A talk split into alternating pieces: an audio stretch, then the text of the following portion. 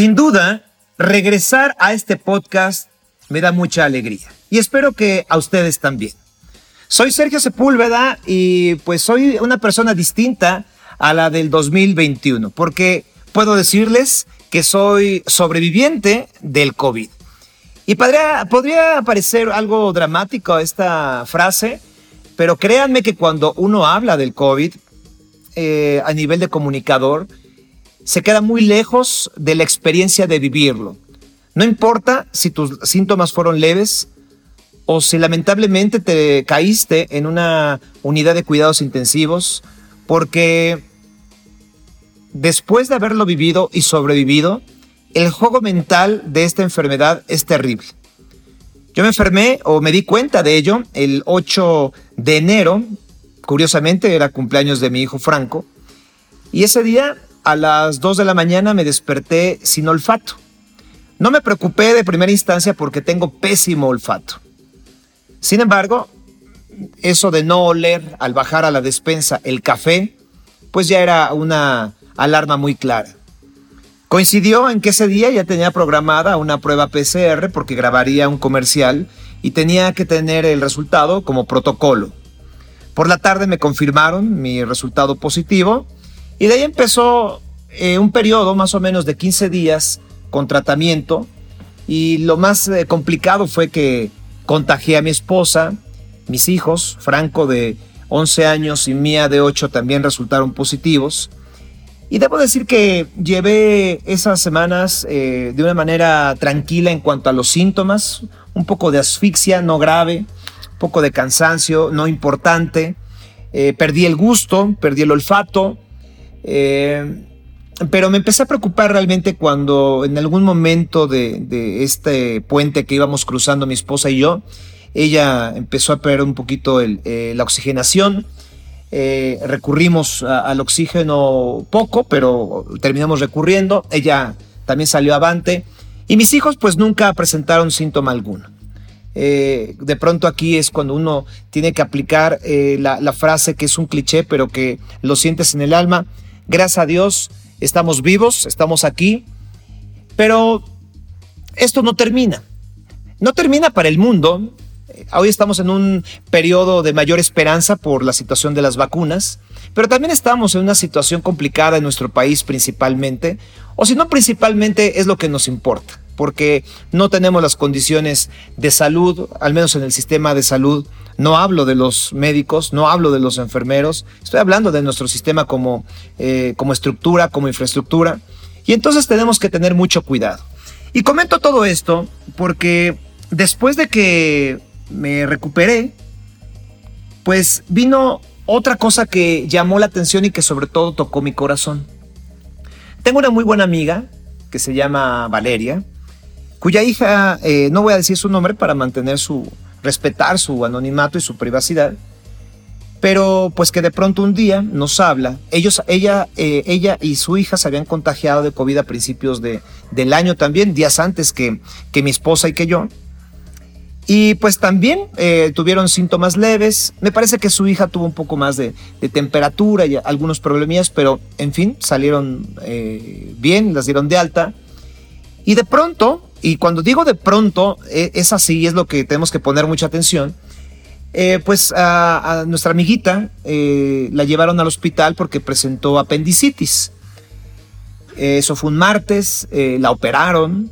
Para el miércoles empezó a presentar temperatura y los médicos extrañados no sabían con exactitud bien a bien por qué. Se le hicieron pruebas, algunos cultivos, en fin. Y total, para el jueves en la tarde, pues se convirtió en una pesadilla, esta apendicitis que podría parecer de, rutina. Se convirtió en algo que hoy día me cuesta incluso hasta leerlo porque entiendo que, es un, un nombre nuevo. Le diagnosticaron síndrome inflamatorio pediátrico. Pero antes de llegar a este eh, diagnóstico, le dijeron a su papá que tenía un síndrome post-COVID es decir, que se presentaba como una especie o como una secuela de haber estado enferma de COVID. Para no hacerles el cuento largo, de estar en una habitación normal de hospital, terminó en terapia intensiva, presentaba inflamación en distintos órganos, corazón, eh, hígado, vaso, un pulmón, tuvo que ser asistida con, con oxígeno y fueron días de mucha angustia. Eh, para sus papás, evidentemente lo más importante, y también para los seres queridos, las familias y los amigos que estamos cercanos. Pero también debo decir que afortunadamente ya está en casa, se está recuperando, no está dada de alta al 100, pero no es el único caso el de ella. Estando en terapia intensiva en el hospital privado infantil, su padre me confió que había otros niños que presentaban lo mismo. Entonces, queremos iniciar esta nueva temporada de Sin Duda hablando del síndrome inflamatorio pediátrico. Y para eso me acompaña Ariana Huerta, que la voy a presentar de una manera simple. Ella es infectóloga, ella es médica cirujano, pero sobre todo es una persona que tengo el gusto de haber platicado con ella, de haberla escuchado y que es una persona, una autoridad en el tema que nos va a guiar sobre todo esto. Y quiero saludarte, Ariana, ¿cómo estás? Hola, Sergio, muchas gracias, muy bien. Te agradezco tu tiempo porque es muy importante definir esto, pero antes también quiero darle la bienvenida a Patricia Vega. Ella es una madre de familia, eh, una mujer valiente como todas las mamás y que lamentablemente pues pasó eh, con su hija eh, por este síndrome. Patricia, te doy la bienvenida sin duda. Gracias, buenas noches. Buenas noches y quisiera, Patricia, que, que tú abrieras esta conversación y que nos contaras tu experiencia, cómo sucedió, cómo se desarrolló y cuál fue el final. Bueno, pues eh, mi hija, Lizzie, ella amaneció el 25 de enero con temperatura y con un ganglio inflamado. Ajá. Ese mismo día la llevé con la pediatra que la atendía, la doctora Lilia Ramírez. Eh, nos dijo que tenía una infección en la garganta y que por eso se le había inflamado el ganglio. Nos dio medicamento, regresamos a casa y de ahí a tres días la temperatura no bajaba, todos los días le llamaba, me cambió tres veces el antipirético y ya para el jueves pues ya la notábamos sin ninguna mejoría. Le llamé temprano el viernes y me dijo que quería volver a ver a la niña. Sí. Ya habíamos notado nosotros que tenía unas ronchitas. Todo esto lo comentamos y el tema de las ronchitas me dijo que por la calentura seguramente era, era una reacción. Fuimos el viernes a verla y me dijo que pues le iba a cambiar a inyecciones porque como nos había dado COVID, nosotros tuvimos COVID el 11 de diciembre empezamos y estuvimos en cuarentena hasta el 3 de enero. Sí. Entonces, eh, que por motivos del COVID sus defensas estaban más bajas y que nos iba a costar más trabajo salir adelante de esta infección, ¿no? Entonces, eh, pues también yo le había dicho por teléfono que yo notaba que le tomaba la oxigenación y, y no se quedaba quieto el oxímetro y me dijo que Seguramente era porque yo no tenía un oxímetro pediátrico. Y bueno, ya estando en su consultorio, la revisó, nos cambió el medicamento, le vio las ronchitas, dijo que no era más que reacción a la temperatura. Y entonces yo le dije, doctora, hemos escuchado sobre un síndrome que da después del COVID a los niños. Me dijo que no, que definitivamente mi hija no tenía eso y que pues no tenía yo que andar leyendo ni viendo cosas en el internet porque toda esa información estaba en revistas médicas que costaban, ¿no? Entonces dije, bueno, pues este, estoy demasiado tensa, alarmada, pues tiene razón, ella es la pediatra, es la que sabe. Nos regresamos a casa con el nuevo medicamento y no vimos que mejorara. El sábado, al contrario, no se podía ni mantener despierta. El domingo en la mañana le dije a mi esposo, tengo el contacto que una mamá del colegio de los niños me pasó, el contacto de la doctora Ariana. Le digo, ¿por qué no le llamamos para ver si nos recibe? Ya más tardecito le llamamos y nos atendió vía conferencia. Ella nos preguntó todos eh, cómo había estado, toda la historia. Vio a Lizzie y en ese momento nos dijo que nos teníamos que ir urgente al hospital porque la niña estaba grave. Y efectivamente llegamos al hospital. El doctor que nos recomendó ya la estaba esperando con una serie de estudios y lo primero que hicieron fue intubarla. Intubarla por protección porque iban a hacerle o sea, su riñón ya no reaccionaba y tenían que ponerle una máquina para que hiciera la función de su riñón. Estaba muy grave. Entonces, pues ahí estuvimos, no nos separamos ni un momento. Pero afortunadamente todos los doctores que nos atendieron, que la vieron, hicieron todo lo posible porque ella se recuperara. Llegaron como ocho especialistas tenía todos sus órganos inflamados, tenía taquicardia. O sea, no solamente los riñones, otros órganos como, como el caso que yo platicaba. Exacto, tenía inflamado el hígado, el riñón, el páncreas, le quitaron la vesícula, los pulmones, tenía una neumonía leve, pero mira, estamos en casa, lo pasamos y ella está aquí recuperándose yo la veo bastante bien. Patricia, ¿me recuerdas la, edad de, tu hija? Elizabeth tiene ocho. Tiene ocho años. ¿Y cuántos días estuvo en, la, terapia intensiva? Estuvimos 15 días. Siete de los primeros fueron muy, muy graves. Eh, ¿los, ¿Los médicos en algún momento te comentaron si estaba en peligro de morir? Sí, no con esas palabras, pero sí, sí lo estaba. El, momento más duro que has vivido, me imagino. terrible. Terrible. Y, luego eh, se recupera, actualmente está en tu casa, ¿qué cuidados lleva? Ella tiene una dieta especial porque, bueno, esta eh, enfermedad puede simular varias cosas o cosas diferentes, ¿no? Entonces, en un inicio, este, pues era la vesícula que se la quitaron y después llegó la reumatóloga y nos dijo que era probable que pudiera tener lupus y que por esa razón no se hubiera recuperado tan rápido como otros cuadros en otros niños y pues de ahí toma medicamentos eh, antiinflamatorios de los cuales necesito yo tener una dieta especial con ella, ajá, sin azúcares, sin tantarina, etcétera, ¿no? Eh, ¿Tendrá alguna, alguna secuela de por vida o eh, tienes que tener algunos estudios eh, periódicos en, el, en alguno de sus órganos? Todavía no terminamos, apenas la siguiente semana necesitamos hacerle una serie de estudios para que los revisen los doctores y vean su avance, su progreso. Entonces esperemos que todo vaya bien y ya ellos nos dirán qué es lo que va a suceder. Muy bien, Patricia, quédate aquí con nosotros. Eh, pero eh, quiero escuchar a, la doctora Ariana Huerta.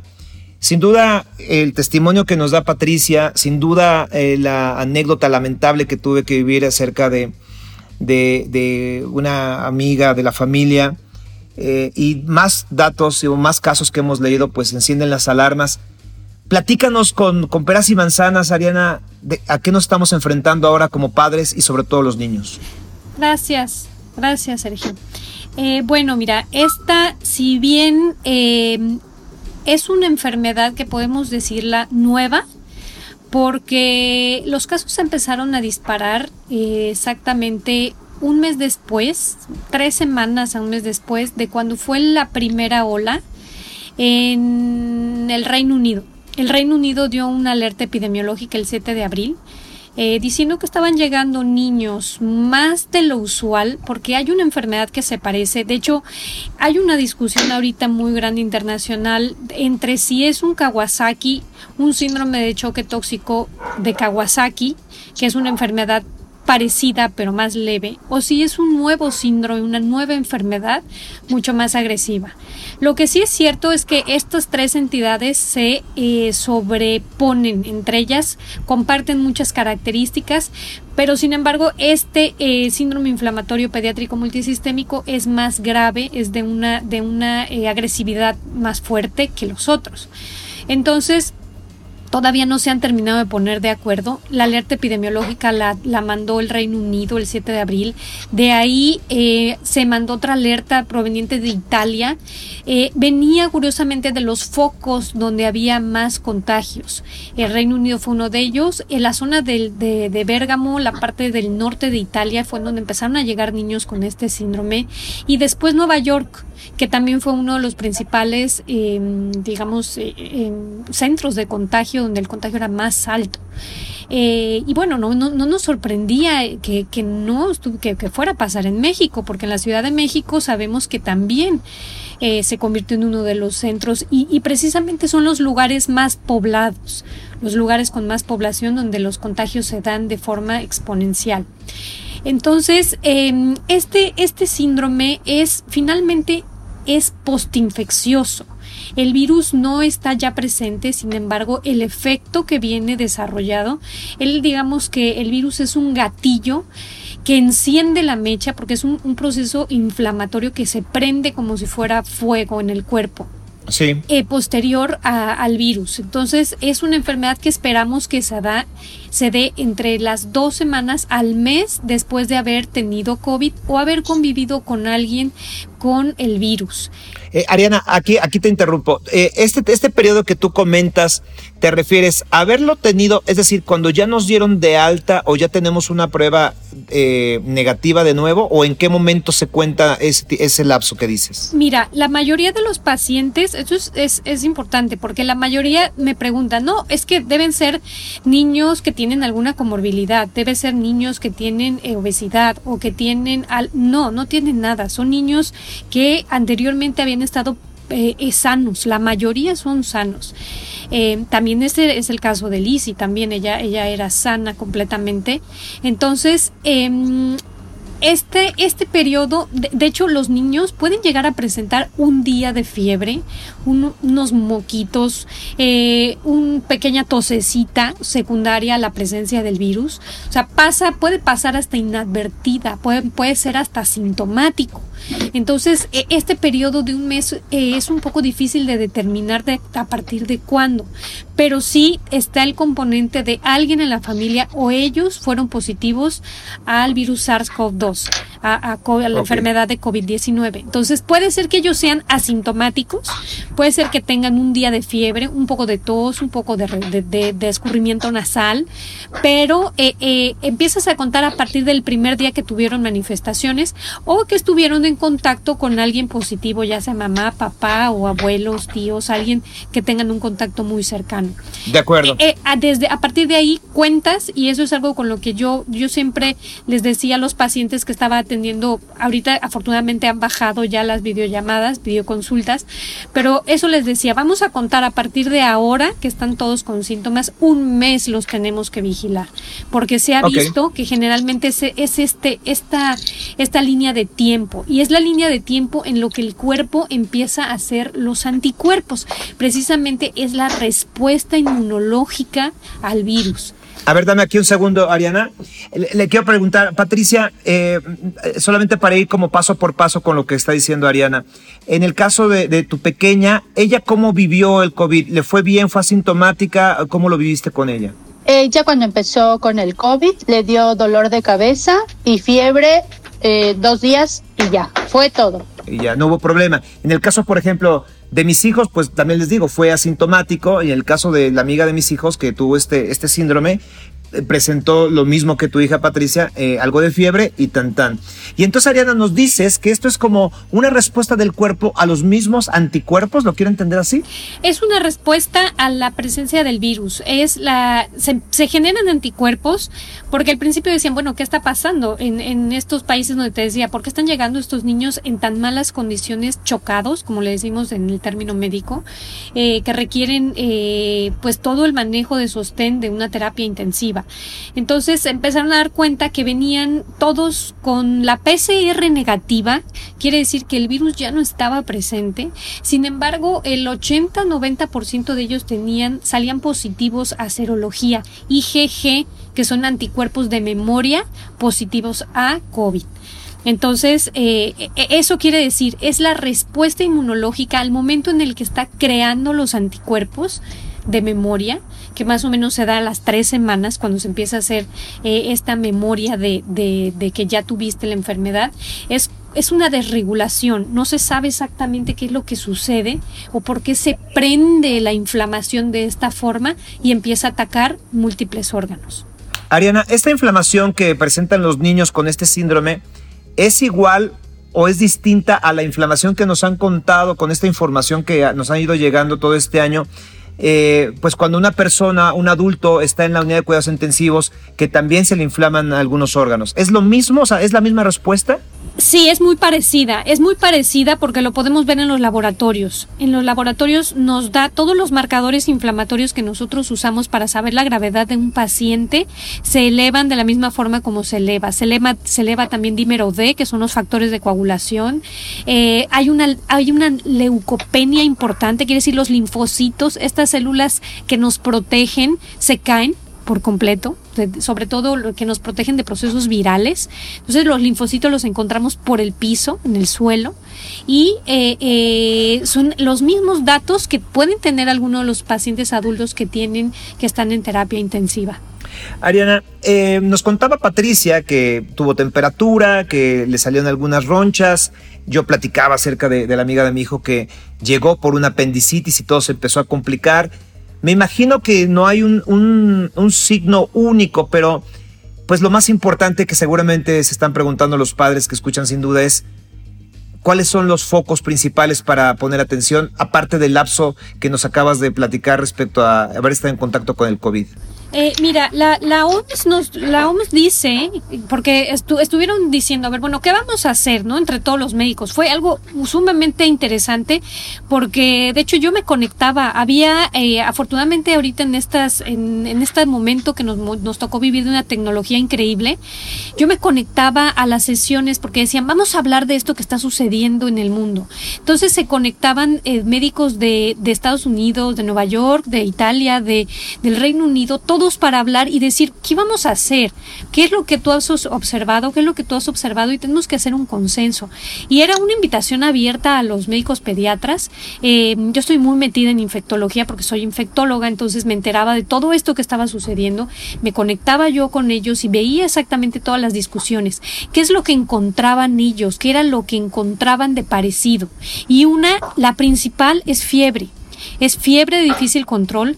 Ya después la OMS y el, y el, colegiado, el Royal Colegiado de, del Reino Unido eh, puso unas características que son fiebre, fiebre puede ser mayor de, no, la están catalogando si es mayor de 39, de 38, es simplemente mayor de 38 sostenida y es una fiebre que antes, cuando lo decíamos como enfermedad de Kawasaki, tenía que durar más de 5 días. Ahora ya no, porque esto está mucho más agresivo. Entonces lo dicen, tiene que ser 24 horas de fiebre persistente y que presente, ¿qué otra de las, de las, de las situaciones es que presente síntomas gastrointestinales en el 80% presentan dolor abdominal, vómito o diarrea, algo que puede simular cualquier proceso inflamatorio de intestino.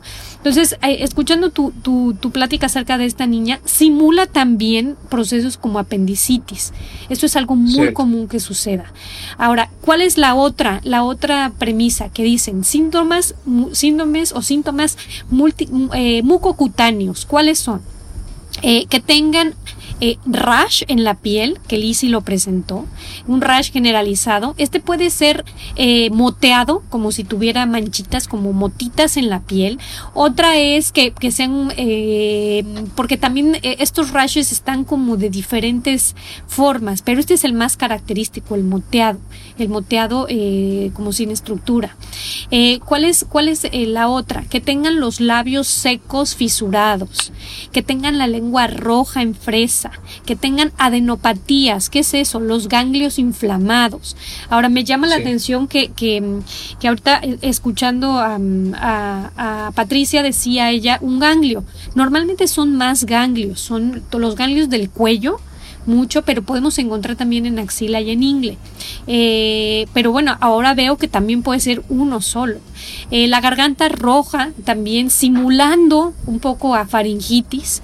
Eh, ¿Qué más? Descamación de manos y de los pies, inflamación, manos hinchadas de, las manos, de los pies y algo bien característico, eh, ojitos, eh, párpados hinchados también. Entonces, le, estamos llamando ahora la gran simuladora, porque puede simular muchas cosas. Pero hay que irnos siempre como pediatras y preguntar antecedente. A ver, ¿ha tenido o, tiene el antecedente de un contacto hace menos de un mes o hace un mes, cerca de un mes, y si es positivo y tiene estas características, definitivamente tenemos que mandar laboratorios para saber cómo están los marcadores de inflamación. Eh, Patricia, eh, escuchando a Ariana, pues nos describe un cuadro, un, dibujo, nos pone un boceto terrible, ¿no? Porque al final de cuentas, si esto lo ponemos una chiquita de 8 años como tu hija o una niña de 11 como, como la, amiga nuestra, de pronto me quedé ahorita también pensando en lo que decías, Patricia, de que de pronto ya no le costaba trabajo abrir los ojos. En esta descripción que, que, que hace Ariana, tú encuentras, me imagino que todo o algo muy parecido. Todos tuvo diarrea, tuvo dolor de estómago. Yo los ojos se los veía cristalinos, ajá, pero pues nos decía que era por la temperatura tan alta que tenía, eh, la boca seca. Ahorita ella tiene su piel muy seca. Ok, Ariana, eh, esto es el, cuadro inicial. Luego, ¿qué, ¿qué sigue? O sea, ¿cómo, eh, ya hemos platicado de que pues terminan en terapia intensiva los niños, pero ¿cómo, cómo empiezan a trabajar ustedes ante algo nuevo? Mira, esto también, eh, em, sí, esto es algo que también eh, nosotros fuimos aprendiendo. Afortunadamente, siempre lo he mencionado, nosotros hemos estado atrás, atrás de la ola, de esta ola que vino de Asia para acá. Entonces, también tenemos esa, tenemos que tomar esa ventaja que tenemos de que ellos nos, nos están enseñando lo que se ha venido. Y siempre les he dicho, fíjense lo que están haciendo bien allá y lo que no están haciendo bien allá, porque finalmente vamos atrás, parece como si esto tuviera, si fuera una ola que viene de, de, de, Asia hacia acá. Entonces, ¿qué es, ¿qué es lo bueno que estuvieron viendo todos? Es que si a estos niños se les da un manejo rápido, temprano, eh, con Em, también inmunoreguladores, eh, se le pasa algo que se le llama gamaglobulina intravenosa, eh, se les pasa también bolos de metilprednisolona, que es un esteroide, eh, y se les trata de dar sostén hemodinámico, a los niños les suele ir bien. Todo va a depender cuánto tiempo dejamos pasar y cuán, qué tan rápido el diagnóstico es instalado. el diagnóstico, digo, tengo esto, esto, esto, más esto, seguramente es un síndrome inflamatorio pediátrico. Hay que tomar laboratorios y una vez que los marcadores no salen inflamados, dar tratamiento de inmediato. lo, bueno es que los niños siempre lo he dicho, por eso soy pediatra, me encanta trabajar con niños porque son flexibles, son niños que los operas un día y al otro día están brincando por la pelota. Entonces, los niños así son y responden rápido al medicamento y responden afortunadamente muy bien a este medicamento. Eh, con Lizzie fue un poco difícil porque ya llevaba varios días mal. De hecho, llevaba pues desde el lunes y ella ingresó a terapia intensiva el, domingo. El domingo. Entonces ya llevaba prácticamente una semana. Eso hace que el diagnóstico se vaya retrasando, el tratamiento se retrase y entonces las expectativas de los pronósticos sean más complicados, sea, se vea pues ensombrecido. Pero si la agarramos la enfermedad cuando apenas está empezando, responde bien y los niños en el en, en las series que, que, nos mandan de, eh, de, de, México estamos esperando las series de aquí porque sí se están haciendo también en el hospital infantil privado pero se está haciendo en el Instituto Nacional de Pediatría se está haciendo en el hospital infantil eh, Federico Gómez porque han llegado varios niños así. También nosotros tenemos que tener nuestras propias estadísticas Seguramente estamos trabajando todos en ello eh, para saber cuál es el pronóstico, cómo les va, cómo les va a ellos. La mayoría de la experiencia afuera, el 90% de los niños responde y se va a casa bien. Pero todo va a depender mucho de eh, en qué momento la enfermedad los agarramos, qué tan rápido se instaura el tratamiento y también de si tienen alguna otra comorbilidad. Desgraciadamente en los institutos grandes, eh, del cual yo soy egresada, también nos llegan niños con cáncer y llegan niños con inmunosupresión que hace o ensombrece un poco más el pronóstico de este síndrome inflamatorio. Ariana, eh, en este caso estamos hablando de que esto le afecta a los niños. En esto que apenas está investigando y que uh, tú has estado eh, escuchando, recopilando, como nos has narrado, eh, ¿por qué a los adultos no les sucede? ¿O por qué a los niños les sucede de esta forma? ¿Tienen alguna idea? Pues mira, sí le sucede a los adultos y le sucede de, de manera más rápida y de manera más eh, eh, agresiva. Pero, pero me, me, refiero que eh, lo que hemos sabido es que les afecta como cuando están, digamos que pasando todavía el proceso del COVID, pero entiendo que este síndrome se, se les aparece a los niños después del COVID. Sí, y, y, es, es la misma, es una cascada de citocinas, así, la, así se llama en términos médicos, es una cascada de citocinas desencadenada por este agente, por este virus. Entonces, uh -huh. precisamente esto es lo que le ha dado tanta mortalidad. ¿Por qué los ancianos? ¿Por qué los obesos? ¿Por qué las personas que tienen diabetes o que tienen hipertensión? Todas estas características, la obesidad nos da más inflamación, la diabetes y todos estos procesos eh, crónicos degenerativos tienen un eh, eh, componente inflamatorio detrás de forma crónica. Eh, otra, otra característica, eh, pues lo que te decía, los, los, los, la, las personas obesas tienen también, la obesidad es una inflamación crónica y las personas ancianas o, mayores ya de, edad, mientras más grande eres, más inflamación o más, digamos que eh, menos protección tienes y eh, digamos que si fuera, es como si fuera gasolina. Este virus llega y echa y prende un cerillo a esta inflamación crónica que estas personas tienen en niveles bajitos, pero todo el tiempo están haciendo inflamación inflamación, inflamación, inflamación. Al momento en el que llega el virus avienta el cerillo y se prende. Entonces, es, es el, en el fondo es el mismo, es el mismo fondo o el mismo trasfondo fisiológico que es, que es la inflamación. Y en los niños todavía no tenemos bien definidos. Este, se está mucho pensando que tenga componente genético, que sean niños que en un futuro vayan a desarrollar algo, okay. que tengan algún antecedente de padres con eh, lupus, de, de, de, familiares con artritis reumatoide, diabetes o algún proceso inflamatorio que, tra que traigan genéticamente insertados y que eso les, les haga que se prendan de esa forma. Le decimos prender porque es el sistema, eh, la inflamación es, es como si fuera fuego porque realmente quema los órganos. Sí, lo entendemos. Eh, Patricia, quiero preguntarte algo y lo hago con todo respeto eh, pues a, a, todo el personal médico porque uno, uno tiene que reconocer el trabajo de los médicos, pero eh, eh, te lo quiero preguntar así por lo que voy a comentar después. Eh, ¿Tú confiabas en tu, en tu pediatra, Patricia? Claro, o sea, tengo 10 años de ir con ella porque tengo un hijo más grande y también lo he llevado con ella, lo llevaba. Y ahora que, que pasó esto, ¿cuál, ¿cuál fue tu sentimiento? mira, yo no tengo ningún sentimiento en su contra feo, pero yo sí quisiera que me hubiera dado el beneficio de la duda de lo que yo estaba diciendo, que se hubiera puesto a investigar un poquito, a leer, ajá, a estar enterada de lo que pasa ahora con estos problemas, porque estamos en una situación fuera de lugar y pues debes de estar al día, ¿no?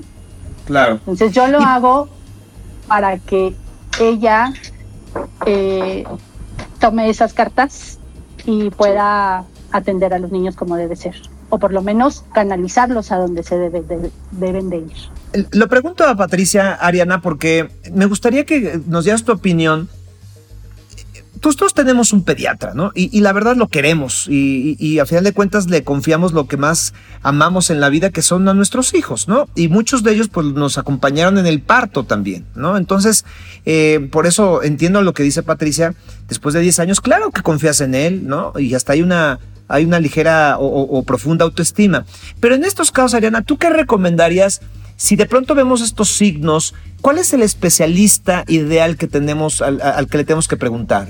Sí, Mira, es, es bastante difícil y, la verdad es que como, como lo mencionaba yo, esta, este síndrome lo estamos llamando el gran simulador o el gran imitador porque eh, puede llegar a confundir el diagnóstico. Eh, podría llegar a pensar que es una apendicitis con los síntomas gastrointestinales que tienen. Puede llegar a pensar que es una reacción a algún medicamento por el rash que presentan. Puede llegar a pensar que es una faringitis porque tienen faringe roja, lengua roja y ganglios encendidos, como si fuera una faringe.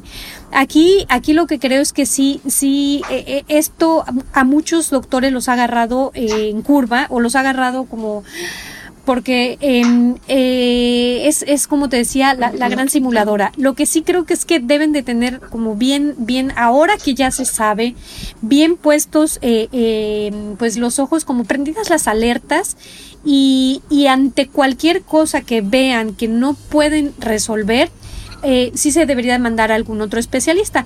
Em, ahora, eh, yo, yo, yo practico la, subespecialidad de infectología. Eh, en infectología nos encargamos de em, ver virus, bacterias, hongos, pero sobre todo pacientes clínicamente muy graves, enfermos. Nos movemos mucho en las áreas de los inmunocomprometidos, en las áreas de terapia intensiva, en las áreas de urgencia, eh, viendo estos niños que, finalmente se salen del rango de la normalidad.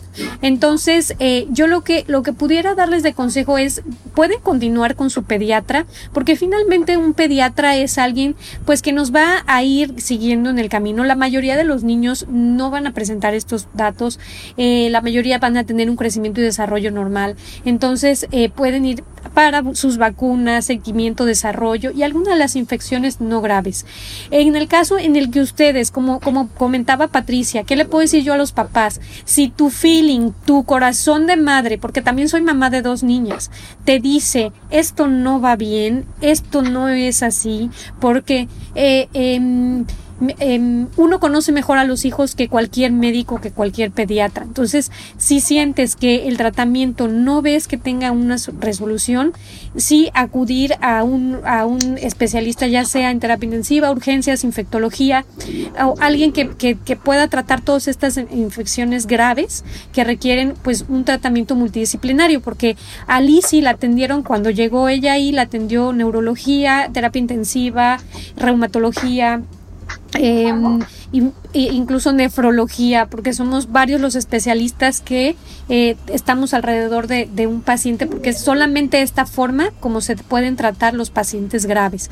Entonces, mi consejo sí es, si ven que a pesar del tratamiento que les da su médico, el, su hijo no evoluciona bien, en su corazón de madre o padre les dice, esto no va bien, no me late, busquen una segunda opinión eh, eh, con, algún, con algún otro médico. Correcto. Patricia, ¿algo más que quieras agregar? Eh, pues nada, solo agradecer que me den la oportunidad de contar mi experiencia y que lo oigan también los padres, efectivamente, porque si saben que su hijo estuvo con la enfermedad o cerca de alguien contagiado, estén alertas a todos los síntomas que puedan tener.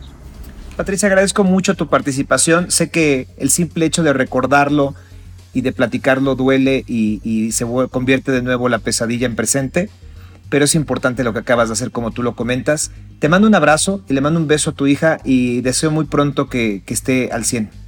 Muchas gracias. Querida Ariana Huerta, eh, médico cirujano por la Universidad de Agua del Norte, pediatra, egresado del Instituto Nacional de Pediatría, infectóloga pediatra también, posgrado en investigación clínica de la Universidad de Harvard, ha sido colaboradora en la elaboración de varios libros, infectología pediátrica, casos, clínicos y del libro antimicrobianos, antivirales, antiparásitos, antimicóticos, eh, una palabra complicadísima, Ariana, que aquí me la pusieron, en monomoduladores. y bueno, miembro titular de la Asociación Mexicana de Infectología Pediátrica.